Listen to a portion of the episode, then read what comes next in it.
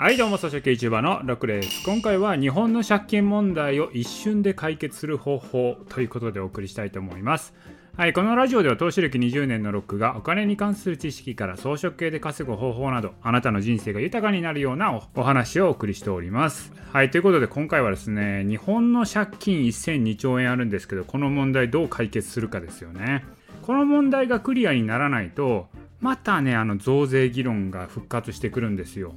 でもね、このね、借金問題ですけども、一瞬で解決する方法あるんですよね。まあこれはね、あるとは言ってもですね、これが政府がやるかどうかっていうのはまた別問題なんですけど、一瞬でね、問題は解決できるんです。それはどうするかというと、100年もの国債を発行して借金返済を先送りすると。で、それを日銀に買い取ってもらうと。これでね、借金の返済に追われることないからね、借金問題、はいおしまいということなんですよ。まあ、国債っていうのは何かというと、政府がお金を借りてるっていうことなんですけど、それの借金返済を100年後にしますと。普通はね、10年もの国債とかでね、まあ、長期って言われるんですけど、まあ、10年、20年、30年とかあるんですけど、それよりも一気にね、100年ものにしちゃうと。まあ、お金借りるけど、100年後に返しますっていう風にするんですよね。そしたらね、もう借金の返済に追われないじゃないですか。そうするとね、借金問題考えなくてよくなるんですよね。いやいやいやいや、それってね、借金を先送りしただけで、子供の世代に負担させてるだけなんじゃないのと、これは思うかもしれないんですけれども、100年借金先送りしたらどうなると思います？例えば今100万円かかりますやん。100年後にね、その100万円を返済するということなんですけど、そもそもですよ、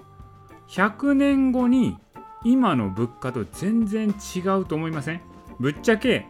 100年後の100万円なんか大したことなくなってる可能性高いわけですよ。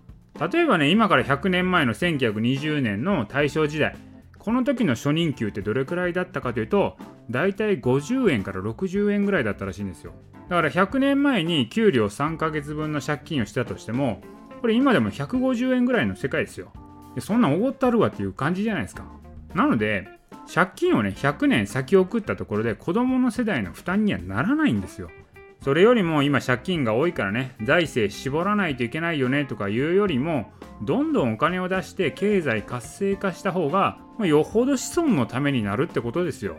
子供に借金の先送りをするのがあかんっていうよりこの腐った日本経済を渡す方がよっぽど無責任だと思うんですよね。なので、まあ、政府にはね、ぜひとも国の借金問題とかくだらない議論をするよりも、日本経済を強くするための方法を考えてほしいですね、ということですね。まあ、こればっかりはね、もう政治の世界になるんで、なかなかね、私が言ったところで変わらないんですけれども、ぜひともね、そのお金問題よりも、本当経済を強くすることを考えてほしいというところでございます。はい、ということで今回はですね、日本の借金問題を一瞬で解決する方法についてお送りいたしました。今回の音声は以上です。